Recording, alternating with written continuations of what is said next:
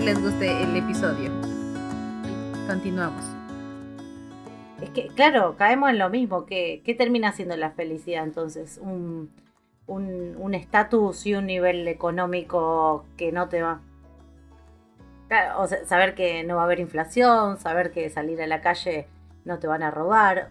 Eh, yo sí considero que todos esos aspectos dan a, una cuestión de, de, estabilidad muchas veces, pero también considero que no, es, eh, no, no son solo esos los factores a los que te van a llevar la felicidad, ¿no? Considero que ahí sí valoro mucho como somos nosotros, los latinos, de ser más aferrados con, con, el par, más de hablar nuestros problemas, más de que venimos curtidos con historias que nos fueron pasando y que por ahí no nos hagamos a lo mejor en un vaso de agua.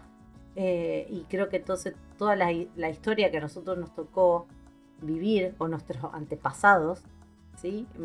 van marcando nuestra forma de ser y que hoy por hoy también nos ayudan a ver las cosas distintas y, a tener como un equilibrio. O sea, creo que somos, y la verdad que somos unas bendecidas en estar acá, digamos, y, poder tener la historia que tenemos latina y ahora presenciando y viviendo en un país primer mundista, pero viendo ese tipo de carencias sociales, que nosotros también lo tenemos en Latinoamérica, pero que no, que no, no, o sea, que nos suenan familiar porque están también allá, pero no imaginábamos verlo acá. Va, yo no, no, no, no sé, a mí más, o sea, literal, eh, en el centro se ve mucho más que en los barrios de Oakland.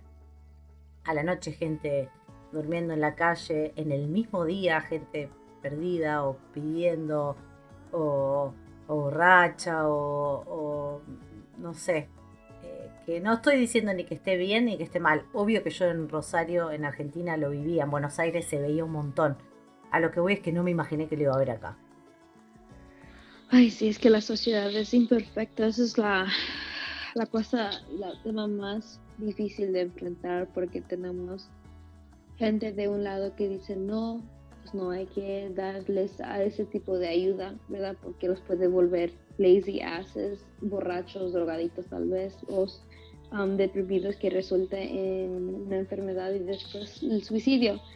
Y, y lo que estoy viendo es que eso, esto ya es un, ¿cómo se dice? Un pattern, un hábito, no es un hábito, algo que se está viendo por la gente, ¿verdad? ya lleva mm, años, siglos viendo estos tipos de, cosas que suceden con las personas cuando el gobierno, cuando el gobierno interfiere en una ocasión como esta, que es una pandemia, y les dan una ayuda y la ayuda pues no ayuda, les ayuda en el momento de cualquier sea, porque cada persona lo va a usar como lo usa, ¿verdad? Hay personas que estoy viendo que inteligentemente pues guardaron su dinero y otros que como dicen lo gastaron, lo subieron lazy asses. y yo creo lo que pasa es, como dijo Sol, tenemos gente que no puede sobrevivir, no tienen los útiles y como dijo Eli, y no, nuestra gente, por ejemplo, eh, tiene este, este, como motor adentro que nos, no nos deja caer en estos tipos de situaciones. Nuestros, yo no, nunca he visto que mi mamá se quedara con los brazos cruzados así.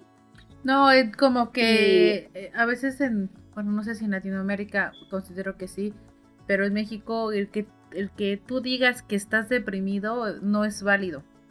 O sea, o sea, te dicen, ¿eso qué es? O sea, eh, no te permiten estar deprimido. Y no digo que esté bien o que esté mal, pero sí te hace un poco más fuerte, te hace no pensar en que estás deprimido. Que a veces he escuchado que eh, que si en algún momento te sentiste deprimido y vas por la vida sin, sin analizarlo, no puede que no pase nada, pero hay una ocasión, hay ocasiones que alguna acción o algo que te pasa en la vida puede detonarlo y te sientas peor. Entonces, sí es válido sentirse deprimido, sí es válido sentirse triste, sí, también debería uno de hablarlo. Yo creo que al menos en México falta esa cultura y... Yo estaba esperanzada que esto del COVID iba a traer como consecuencia aspectos positivos en cuanto, al menos, en cuanto a las reflexiones y a las decisiones, eh, no solo personales, sino también en, cuanto a la comunidad, que nos iba a unir más. Eh, eh, pero no.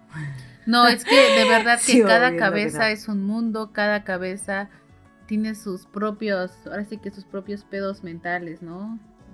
Por- y es a donde, qué bueno que entraste a lo del COVID, porque es a, a otro punto que quiero llegar. ¿Cómo, se vi, ¿Cómo vive un inmigrante en este, en este COVID? ¿Cómo lo vivimos? ¿Cómo se ha vivido? ¿Cuáles? ¿Los documentados o los indocumentados? No importa, claro, ya no importa. O sea, Hay una gran, gran diferencia que ni te imaginas. ¿Allá en Estados Unidos? Ya. claro, es verdad, pero la- es- es- es- está bueno el Ellos no punto reciben que ningún- la clasificación que hace ella, porque los indocumentados tienen, deben tener, imagino, más terror o más miedo a la situación, Obvio. porque, o- sea, vos No pueden trabajar. un- o sea, te están obligando a no salir, se cierra, ¿entendés? La frontera. No, no hay posibilidad de elegir, o sea, es- te tenés que quedar acá, pero vos sabés que El dinero ya el no dinero entra. entra a través del trabajo. El trabajo empezó a, a- a caer en Exacto. todos los países, ¿no? Porque económicamente se vio afectado.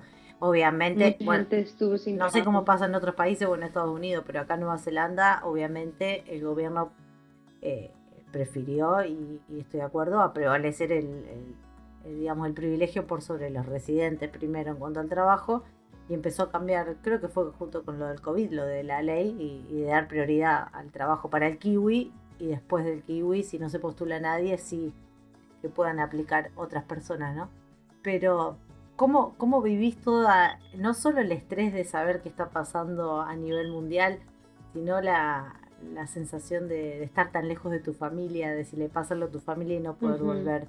Eh, la, la ansiedad que se maneja de, también de- del hecho de poder contagiarte vos y que nadie está inmune a, a que eso pase. Eh, son muchas, muchas sensaciones que estamos viviendo los inmigrantes y que se, se triplican eh, al estar fuera de, de tu país. Te sentís como muy débil frente a esa situación. Te sentís más granito de ¿Y cómo arena. regresar a tu país de origen? No, nosotros si tenemos que volver, no sé, la vuelta. ¿Sabes las veces que mi papá me preguntan, y si nosotros los necesitamos, si tienen que venir por alguna circunstancia extrema, porque a veces, viste, uno tiene que llegar a, a pensar en el drama para tomar conocimiento, coherencia de lo que está pasando. ¿Qué hace? ¿Pueden venir o no pueden venir? Porque a todo esto, por ejemplo, el vuelo que era directo entre Buenos Aires y Auckland, o sea, la conexión entre Argentina y Nueva Zelanda, se cerró.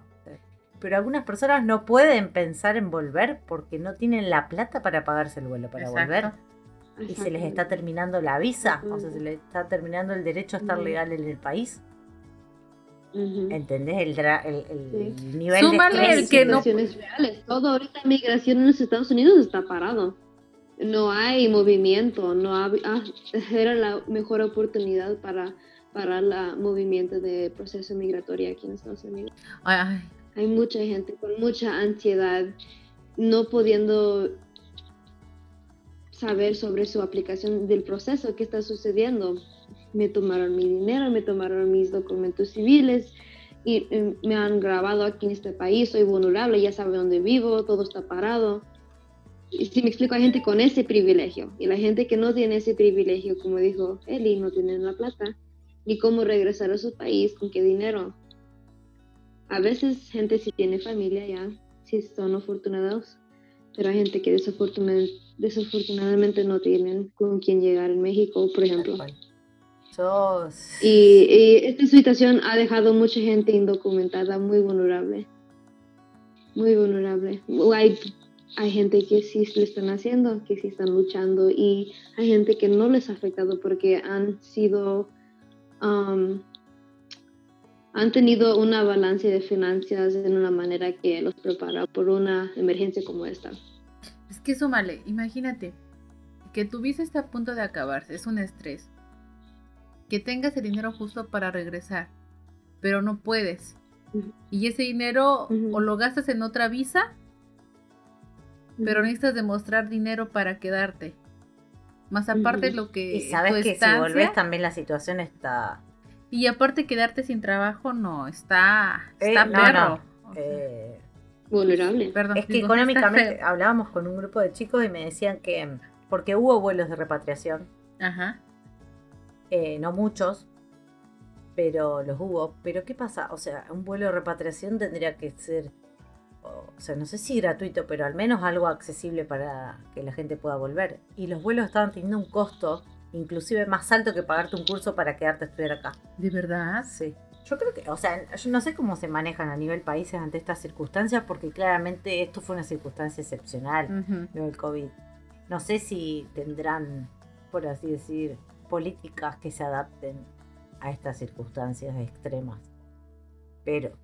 Me imagino que hay maneras. Somos un. Es, human species um, son resilient. ¿Cómo se dice? Resilientes. Mm. resilientes, que se adaptan a, sí. la, a la situación. Sí. Todos, todos, aunque quieran, están adaptando a la nueva. En la, en la manera de cómo se están manejando las cosas. Sí. Pero bueno, también se vieron, o sea, no digo que hayas no sé cuál es la receta para estas situaciones, pero bueno, eh, también sé que somos, o por lo menos los argentinos, somos muy frecuentes en criticar las cosas y mucho también a las decisiones que toman en nuestro país. Pero bueno, se han visto mucha, mucha falencia con respecto a las decisiones que fueron tomando, con respecto al hecho de, de que, no, bueno, yo no lo hablo por, en carne propia porque no me pasó a mí, pero sé de muchos argentinos que sintieron la ausencia por parte del gobierno, que estuvieron varados mucho tiempo, eh, estaban en Estados Unidos, estuvieron varados eh, en el aeropuerto de Estados Unidos, no pudiendo volver a Argentina porque le cerraron la frontera de su propio país. O sea, quedás, estás... Qué miedo. No perteneces a ningún lugar. Una ocasión comentaste, Eli, que se te hacía como sorprendente que años, no sé, 30 años atrás existiera la inmigración, cuando siempre ha existido. Que es, no te lo imaginas, ¿no? O sea, ¿cómo, cómo habrán vivido, por ejemplo, si mis papás hubieran emigrado, cómo lo hubieran hecho, ¿no? Para empezar. sí. Ellos siempre porque no tienen, sí, porque no tienen, o cómo, cómo le hizo tu, tu mamá o tus abuelos para emigrar. No, no, ¿en qué condiciones se, se se, ah, se emigraba antes. ¿En qué o sea, con qué precariedad, o sea, arriesgándose la vida en esa. Bueno, que sí, debe seguir pasando. En, muchas Es lo que le digo a Alberto también, cuando nos comunicábamos mucho por videochat, por teléfono, sin tener que pagar por la tarjeta para llenarlo de, de dinero para poder llamar a México. y son cosas que les digo, wow, estamos en una era muy, con mucho privilegio al aspecto de poder comunicarte con tus familiares o queridos distantes. Pues imagínate que antes, o sea, los padres lo embarcaban al hijo para salvarlo probablemente de la guerra que se esté viviendo ahí, con a veces 6, 8 años, a un barco otro continente, ¿me entiendes? Sí. Y que, o sea, no tenés WhatsApp, no tenés celular. ¿A dónde llega? O sea, ¿sabés que hay alguien del otro lado esperándolo? Siete años. O sea, imagínate cómo te marca la infancia. Y esa. súmale eso que es otra otra lengua. Claro que no, no. No, no, o sea, sí es de. Es un acto de, de mucha. Ay, sí que hay valentía y coraje. Sí, de mucha valentía. Iba a decir de muchos huevos, pero creo que no entienden el término. Y es algo que siempre ha existido, es algo que, tal vez no lo vimos, no lo vemos o no, no pensamos en eso, porque obviamente no es algo que está constantemente en nuestra cabeza. Pero cuando hablas y conoces una historia, conocemos la historia, eh, pues te, pones a pensar, ¿no? ¿Y cómo, cómo lo hicieron? ¿Qué, hubieras hecho tú? ¿Hubiera sido así de fácil? Y, y, me, da vergüenza que no puedo hacer las mismas cosas. Sí, sí, porque literal ellos yo considero que fueron más valientes. O sea, sí, más, fuertes, más inteligentes. Sí, donde no se quejaban. Son historias que esperemos que no se repitan muy seguido. Sabemos que a veces son ciclos, son cosas que se tienen que repetir. Y chicas, de verdad, gracias. Gracias. gracias por, por, por eh, esta temporada. Ay, qué triste suena. Ay. Queridos oyentes, eh, es un fin de temporada.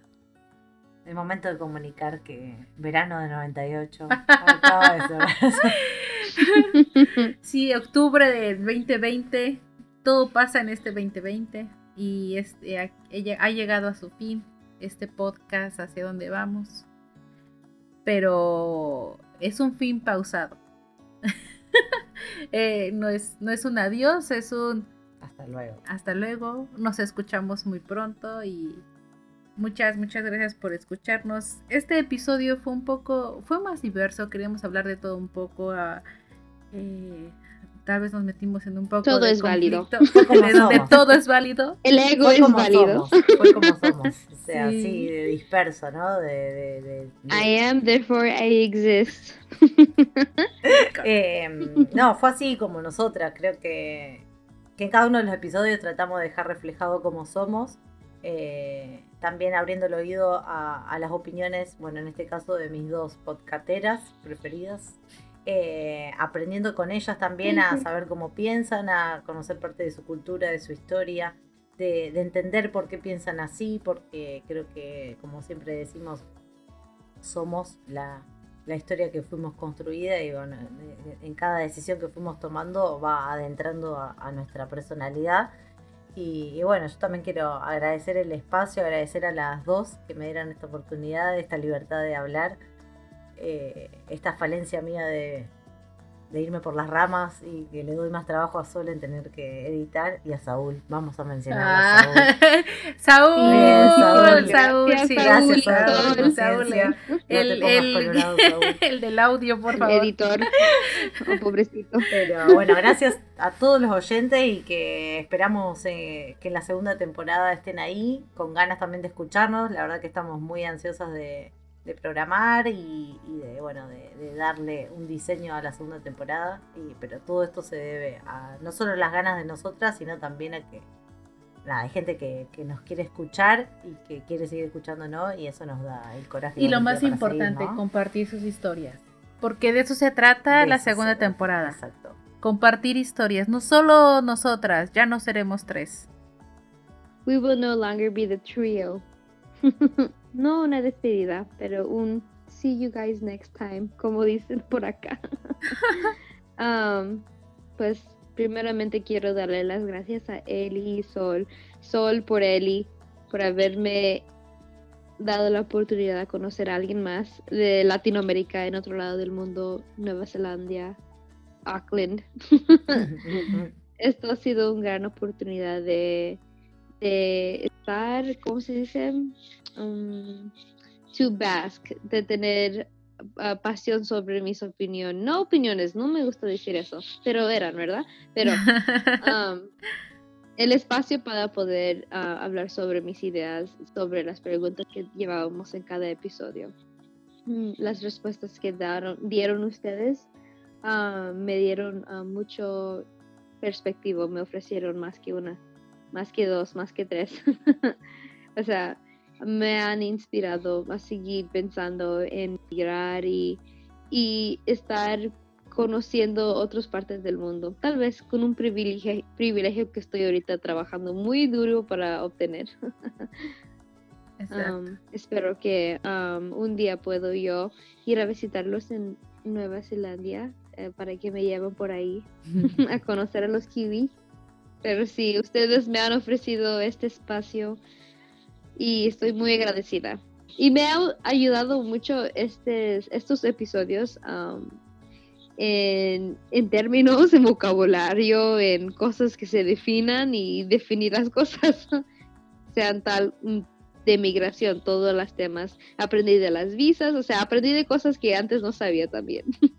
Eso me, me, ofreció otra oportunidad de aprender y a mí me encanta aprender. Pero sí, gracias a nuestros oyentes que han estado escuchándonos y nos han apoyado y han dado sus comentarios y a nuestros familiares que nos han apoyado de sus hogares en sus momentos. Mis hermanas Jenny, ella me escucha a veces también. Y um, a nosotras, perdón. El ego se me brincó, perdón.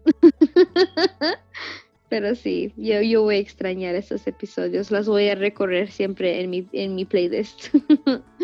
Las vuelvo de... Son memorias ya, son mis fotografías, pero en podcast.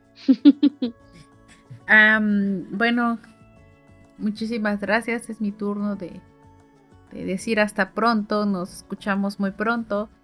Y nada, solo quédense con las cosas buenas, con las cosas que les sirvieron de lo que dijimos, las cosas que a ustedes les llenen.